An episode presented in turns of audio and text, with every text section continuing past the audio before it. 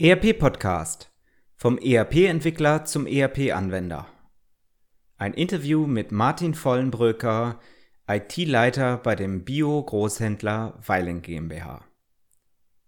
Die Seiten wechseln und vom ERP-Entwickler zum ERP-Anwender werden? mein heutiger Interviewgast Martin Vollenbröcker, IT-Leiter bei dem Bio-Großhändler Weiling, weiß viele interessante Dinge aus seiner täglichen Arbeit mit Microsoft Dynamics NAV und dem Perspektivenwechsel zu berichten. Viel Vergnügen. In eigener Sache? Wenn auch Sie sich für Unternehmenssoftware interessieren und verschiedene Lösungen und namhafte IT-Fachexperten kennenlernen möchten, dann gibt Ihnen die digiconf.de unsere erste virtuelle Fachmesse für Unternehmenssoftware vom 5. bis 7. November interessante Denkanstöße. Neutral und ohne Datenpreisgabe können Sie sich dort unverbindlich und kostenlos informieren. Aufgrund der Streaming-Bandbreite müssen wir die Teilnehmerzahl begrenzen, aber mit einer unverbindlichen, kostenlosen Registrierung sichern Sie sich heute Ihr Ticket für dieses Streaming-Event unter www.digiconf.de. Herzlich willkommen zum ERP-Podcast, dem Podcast für alle, die sich aktiv mit dem Einsatz und der Gestaltung von Unternehmenssoftware und den daraus entstehenden Veränderungen und Potenzialen in Unternehmen auseinandersetzen wollen. Mit diesem Podcast möchte ich Sie mit eigenen Gedanken und Interviews bei der Gestaltung moderner IT-Konzepte nebenbei, also zum Beispiel beim Spazierengehen oder Autofahren, begleiten. Damit möchte ich Ihnen in dieser von technologischen Veränderungen geprägten Zeit Informationen anbieten, die sich in Zeitschriften, Fachbüchern und wissenschaftlichen Artikeln in dieser Form nicht darlegen lassen und für die sich im hektischen Alltag ohnehin nicht die Zeit findet. Mein Name ist Axel Winkelmann. Ich bin Professor für Betriebswirtschaftslehre und Wirtschaftsinformatik an der Universität Würzburg. Herzlich willkommen zurück zum ERP-Podcast. Heute wieder eine Folge direkt aus einem Unternehmen. Ich habe mir heute einen Gast eingeladen, der als IT-Leiter die Geschicke auch im Großhandel, im Bio-Großhandel beeinflusst und lenkt aus Sicht der IT. Er ist äh, jahrelang gewesen in der Entwicklung eines ERP-Herstellers, eines Systemhauses. Und ich freue mich, dass wir jetzt über diesen Wechsel von der ERP-Entwicklung hin in die ERP-Anwendung über die Aufgaben von IT-Leitern, modernen IT-Leitern sprechen können. Herr Vollenbrücker, ganz herzlich willkommen hier im ERP-Podcast. Ich freue mich, dass Sie heute hier sind. Ja, vielen Dank, Herr Wickelmann. Vielleicht können wir Sie zunächst einmal selber vorstellen. Wer ist der Mensch Martin Vollenbrücker? Ja, Martin Vollenbrücker mein Name. Ich äh, komme aus dem schönen Münsterland im Dreiländereck NRW, Niedersachsen und Holland. Ähm, bin 40 Jahre alt, verheiratet, habe drei Töchter. Nach meinem Abitur habe ich eine Ausbildung zum Fachinformatiker gemacht. Seinerzeit war das der ähm, erste Ausbildungsgang, 1997. Im Anschluss daran bin ich ähm, zu einem Softwarelieferanten gewechselt, habe da als Softwareentwickler gearbeitet, lange Jahre lang im Bereich Dynamics NAV-Entwicklung. In den letzten Jahren habe ich dort ein, zuletzt ein Team geleitet von ja, rund zehn Entwicklern, und bin jetzt Anfang diesen Jahres gewechselt zu einem Großhandelsunternehmen und bin sozusagen in die andere Seite eingestiegen. Ja, die Firma Weiling ist ja ein Unternehmen, was Tradition hat, aber noch nicht so traditionell ist, äh, dass man sagen müsste, das ist ein hundertjähriges Unternehmen, trotzdem mit wahnsinnigem Erfolg auch dabei. Mögen Sie das Unternehmen ein bisschen beschreiben? Ja, der Gründer Bernd Weiling hat das Unternehmen in den 70ern gegründet sozusagen klassisch in der eigenen Garage, hat begonnen, Bionahrungsmittel zu vertreiben und ist dann sukzessive immer weiter gewachsen. Wir haben mittlerweile zwei Standorte, unseren Hauptstandort hier in Coesfeld und ein Logistikzentrum in, in Lohnsee bei Ulm. Mittlerweile haben wir über 700 Mitarbeitern und machen ja so einen Jahresumsatz von rund 250 äh, Millionen Euro ja, wir haben insgesamt rund 40.000 Quadratmeter Lagerfläche. In den letzten Jahren auch viel investiert in, in automatische Prozesse im Lager. Ja, und sind mittlerweile der zweitgrößte Bionahrungsmittelhändler in Deutschland. Das klingt jetzt erstmal nach einer Branche, die eigentlich relativ weit entfernt ist von allen IT-Bestrebungen, oder? Also 12.000 Bioprodukte, die sie vertreiben als Vollsortimentler im Großhandel für den Einzelhandel. Ich sag mal, dahinter kommt vielleicht nur noch die Baubranche, oder? Ja, das ist also definitiv sehr IT-affin. Also Sie können sich ja vorstellen, wir handeln hier mit, mit sehr empfindlichen Lebensmitteln zum Teil, die, wo es auch wirklich auf, auf eine Stunde oder zwei ankommt, ob äh, wir die noch in der gewünschten Qualität ausliefern können oder äh, ob das halt nicht mehr der Fall ist. Und äh, da spielen Automatisierung, ähm, Nachverfolgbarkeit, solche Themen spielen da eine sehr große Rolle, um, ja, damit wir auch unserem eigenen Anspruch gerecht werden können, unseren Kunden immer die, die beste Qualität zu liefern. Mhm. Jetzt ist das Warenwirtschaftssystem ja wahrscheinlich für Sie das ganz zentrale System, also Warenwirtschaftssystem im Einzel- bzw. Großhandel, äh, das Pendant sozusagen zum ERP-System. Beide sind für mich irgendwo äh, das zentrale Moment des Unternehmensdatenfundaments. Was hat sich dadurch verändert oder woran war auch, bestand auch die Notwendigkeit, wenn ich Ihre Firmenbroschüre gesehen habe, ist das ja auch ganz prominent platziert, dass Sie im Jahr 2015 auf NAV gesetzt haben an der Stelle, Microsoft Dynamics NAV. Mhm.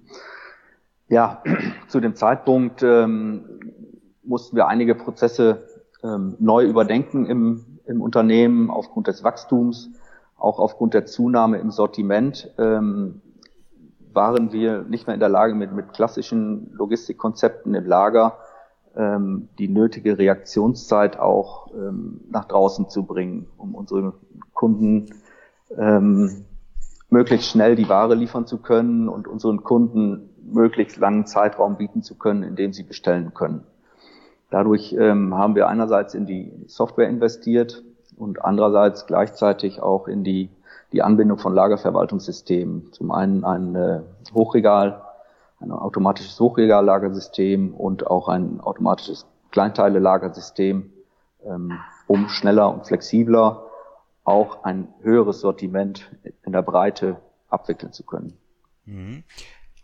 Das muss für Sie ja wahnsinnig spannend sein, erst ähm, bei einem wie sagt man, Systemhaus für die Weiterentwicklung von NAV gesessen zu haben, selber dafür zu sorgen, dass ihre damaligen Kunden bessere Software bekommen und dann die Seite zu wechseln und diese Software nicht mehr sozusagen weiterzuentwickeln, sondern anzuwenden.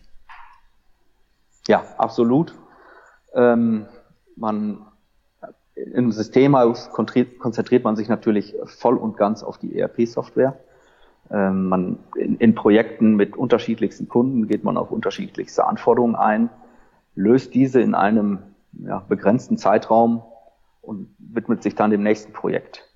Ähm, wenn man bei einem ein Anwender ähm, in der IT ist, dann begleitet einem das System natürlich über deutlich längere Zeit. Das heißt, man man hat vielmehr die Entwicklung des Unternehmens auch im Auge ähm, und gleichzeitig aber auch etwas weniger Wert darauf, eine, eine Standardlösung zu schaffen, die für unterschiedliche Unternehmen ähm, einsetzbar ist, sondern man konzentriert sich mehr auf die aktuellen Probleme natürlich im eigenen Unternehmen. Das ist der eine Punkt. Und der, der andere Punkt ist, Klar nimmt die ERP-Software einen großen Teil des Tagesgeschäfts auch ein und ist sozusagen das Herzstück des Unternehmens. Aber bei einem Anwender ist die IT-Landschaft natürlich noch viel größer, als wenn man sich bei einem Softwarelieferanten konkret nur auf die Entwicklung des ERP-Systems konzentriert, muss man beim Anwender auch Randgebiete wie ein Shop oder ein DMS-System oder oder oder mit berücksichtigen. Mhm.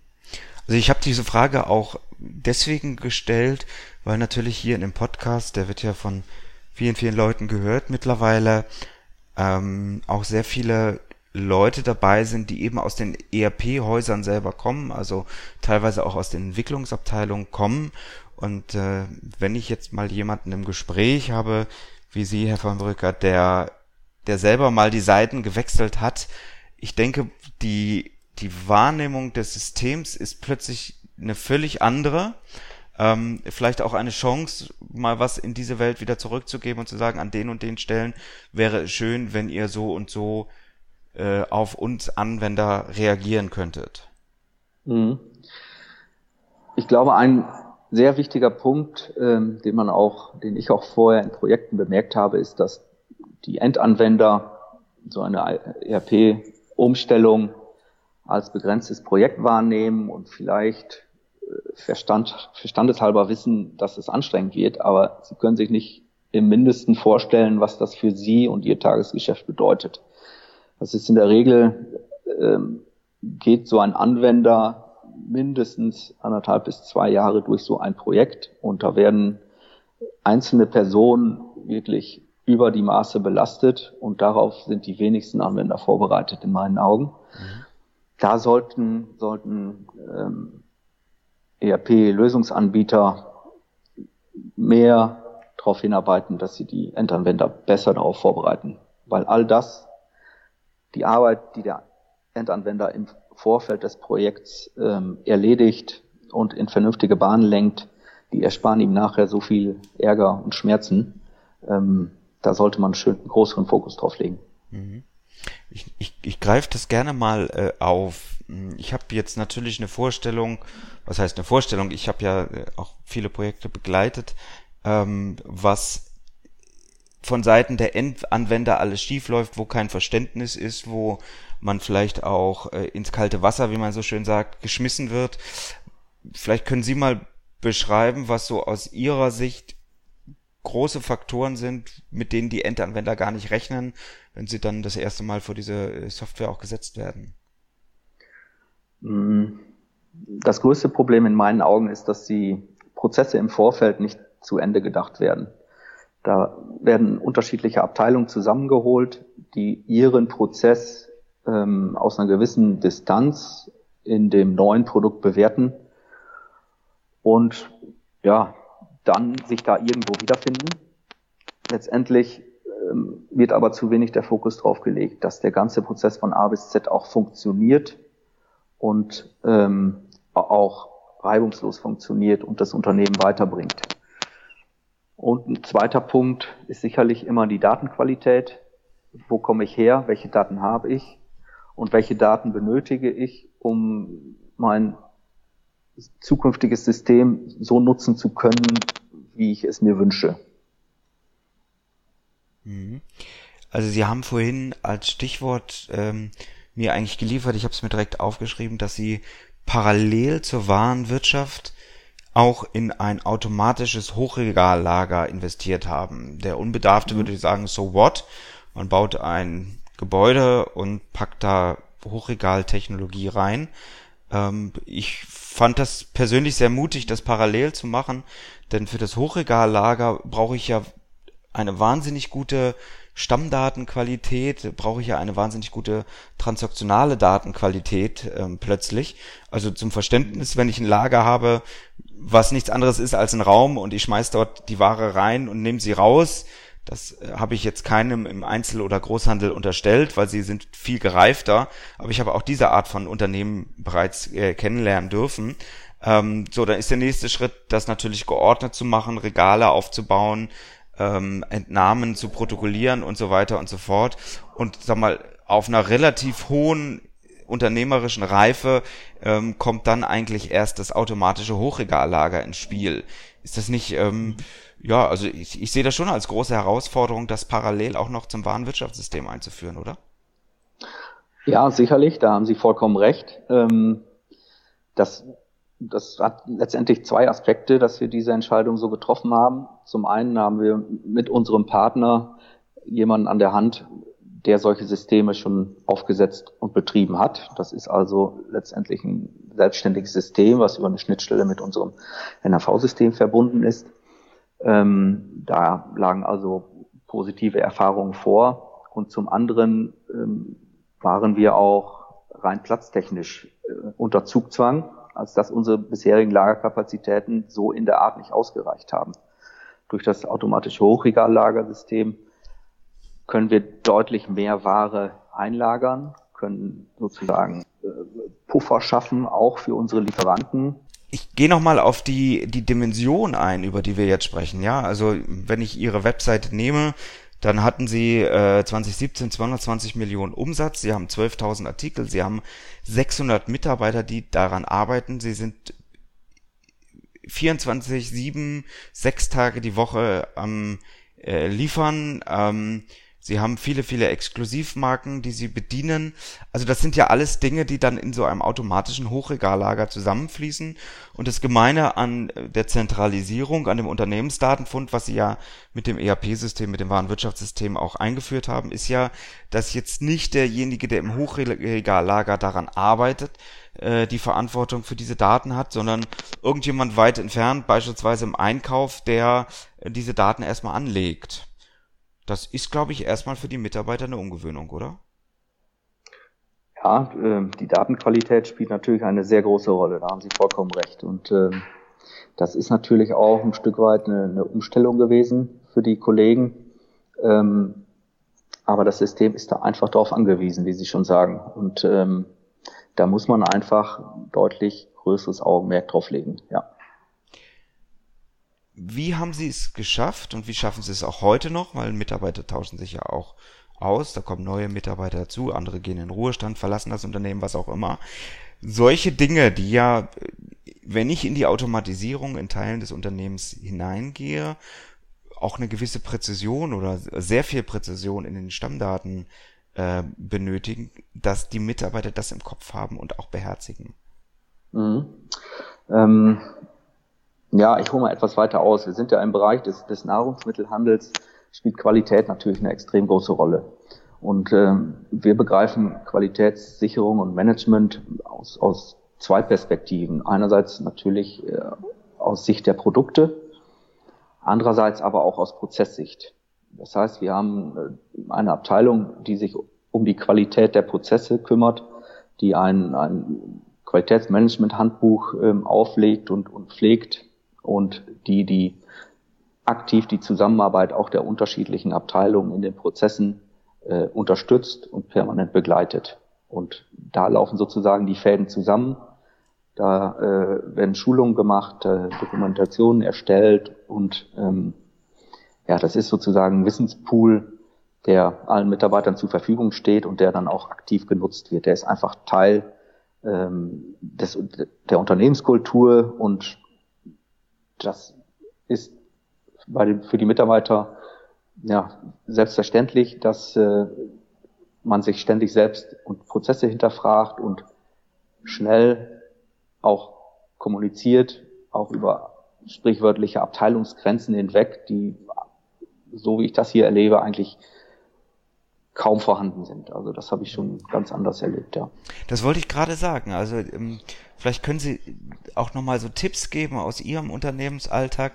Ich glaube, es gibt wahnsinnig viele Unternehmen, äh, wo Prozesse und Prozessveränderungen einfach auch daran scheitern, dass es so extrem starre Fachabteilungsgrenzen gibt, dass es vielleicht auch einzelne Mitarbeiter, das müssen gar nicht viele sein, ähm, gibt, die sagen, mit mir nicht. Ähm, ich mache die Tür hinter mir zu, ich will mit den Neuerungen nichts zu tun haben, äh, dass es andere Mitarbeiter gibt, die vielleicht auch nicht in der Lage sind, so übergreifend zu verstehen, zu denken. Was sind Ihre Erfahrungen? Wie sind Sie damit umgegangen, dass Sie derartige Dinge wie ein automatisches Hochregallager auch entsprechend einziehen konnten im Unternehmen? Ja, dazu vielleicht zwei Punkte aus, aus unserer Unternehmenskultur oder Philosophie. Das ist zum einen, äh, Führungskräfte sind immer Vorbild. Das ist ein Punkt. Und ein anderer Punkt ist, dass wir versuchen, immer kybernetischer zu arbeiten. Das heißt, wir wollen Prozesse immer weiter verbessern. Nicht damit wir ständig manuell Hand anlegen müssen, sondern damit sie sozusagen von alleine funktionieren. Ähm, und über diese beiden Prinzipien zum Beispiel lässt es sich gut hinbekommen, dass Menschen einfach zusammenkommen und zusammenarbeiten und eigene ähm, Bedenken zurückstellen und sich sozusagen einer gemeinsamen Sache, einem, einem gemeinsamen Ziel verpflichten und dann da auch dann effektiv zusammenarbeiten. Das, das klappt hier sehr gut, muss ich sagen. Mhm. Wie, wie schaffen Sie das? Also ich verstehe den Teil mit äh, Führungskräfte müssen letztendlich auch ähm, äh, vorleben, ähm, aber dieser Teil dieser ständigen Verbesserung, wie schaffe ich es in meinem Unternehmen, die Mitarbeiter so mitzunehmen, dass der tatsächlich auch ankommt und sagt, Moment, im Prozess X oder im Bereich Y, wenn wir da das und das so machen, dann sparen wir uns zwei Mausklicks oder ein paar mhm. Meter durch den Gang oder oder oder. Ja. Ja, da vielleicht als Beispiel ähm, kann ich mal schildern, wie sich meine Einarbeitungszeit hier, ähm, wie die vonstatten ging. Ähm, die dauerte also jetzt über drei Monate. Ähm, ich war in jeder Abteilung, die es hier gibt, ähm, mindestens einen Tag dabei, habe da aktiv mitgearbeitet. Ich war in der Auslieferung, in der, in der Kommissionierung, in Einkaufsabteilung, in der Disposition in allen Abteilungen, die wir im System haben. Ich bin mit rausgefahren zum, zum Kunden. Ähm, und dadurch habe ich die Leute einfach kennengelernt. Ich bin nicht der Herr Vornbrücker aus der IT-Abteilung, sondern ich bin Martin, der mitgearbeitet hat. Und auf diese Art und Weise lernt man zum einen die Prozesse sehr schnell und intensiv kennen und zum anderen, was in meinen Augen wichtiger ist, lernt man die Menschen kennen hier.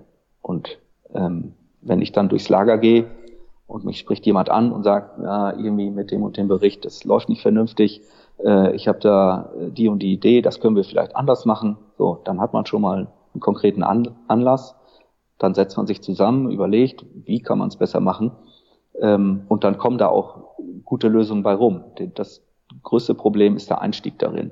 Und die Einstiegsbarrieren für Gespräche, konstruktive Gespräche, die werden beispielsweise durch so eine intensive Einarbeitung ähm, deutlich herabgesetzt, die auch grundsätzlich hier so erfolgt. Nicht nur für, äh, für mich jetzt, da ich in der zentralen IT-Abteilung sitze und natürlich auch die Prozesse kennen muss.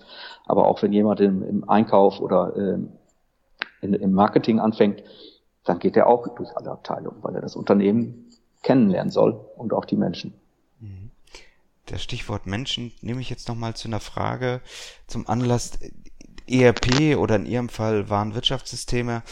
Ähm, das ist ja nicht nur die technische Komponente, die kriegen wir gelöst als ITler, das ist ja ganz viel menschelnd, also sozusagen soziotechnische Systeme, bei denen Mitarbeiter mitspielen, mitmachen müssen, verstehen müssen, damit es im Gesamtgefüge zu einem Optimum führen kann oder zumindest zur Verbesserung führen kann.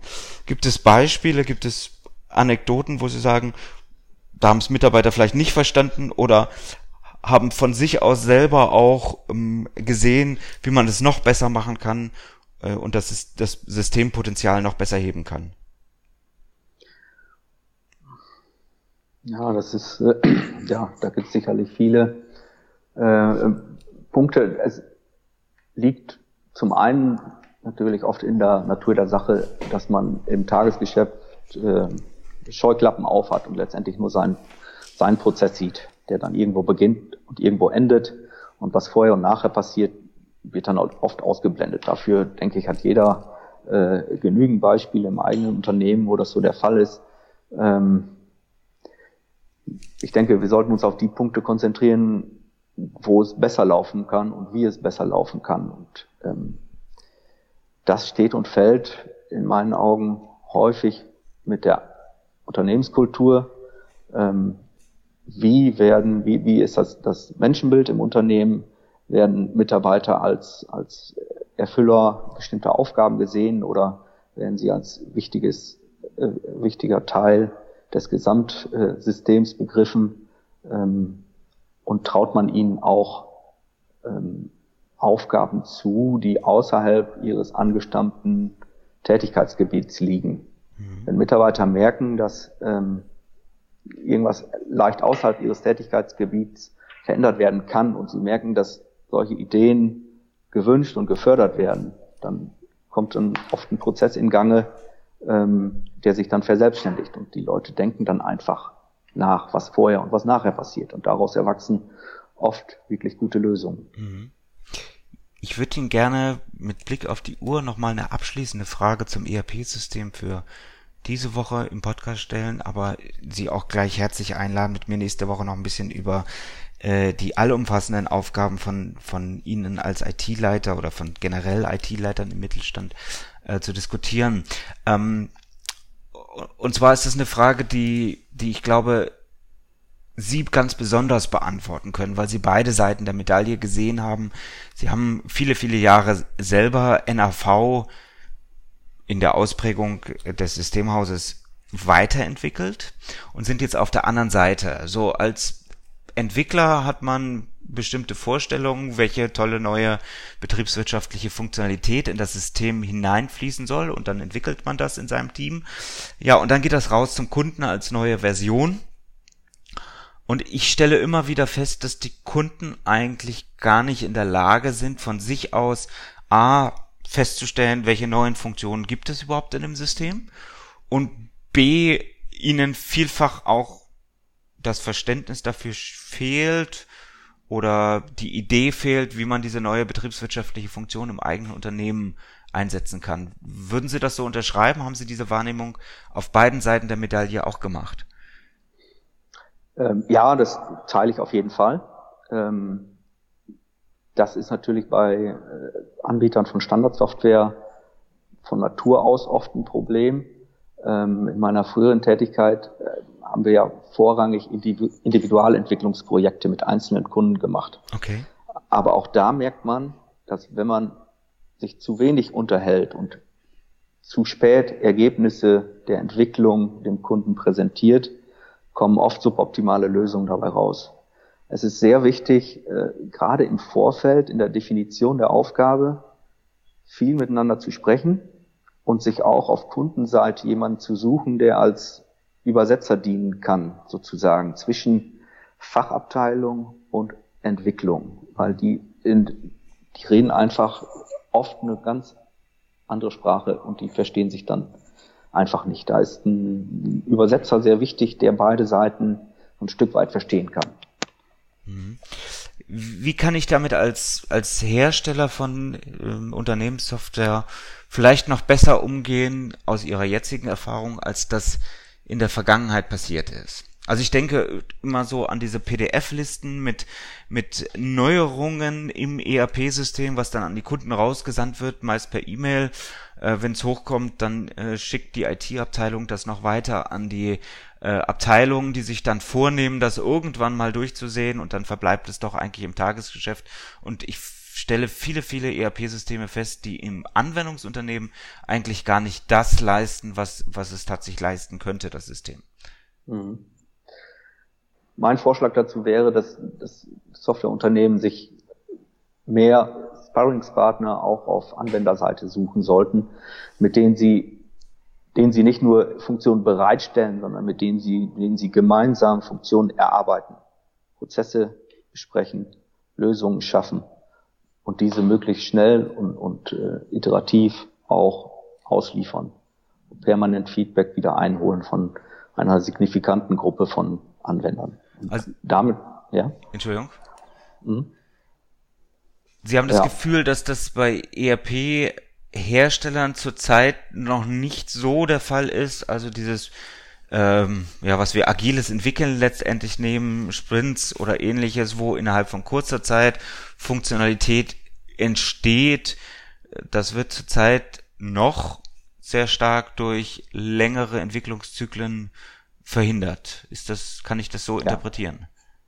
Ja, das, das kann man so äh, beschreiben. Das kann ich äh, so aus meiner früheren Tätigkeit durchaus bestätigen und das sehe ich auch jetzt so. Also unser äh, Entwicklungspartner ist also nicht mein früher Arbeitgeber, sondern halt ein anderer Entwicklungspartner und da läuft es letztendlich genauso. Man, man bespricht Dinge und äh, dann wird entwickelt und dann irgendwann bekommt man.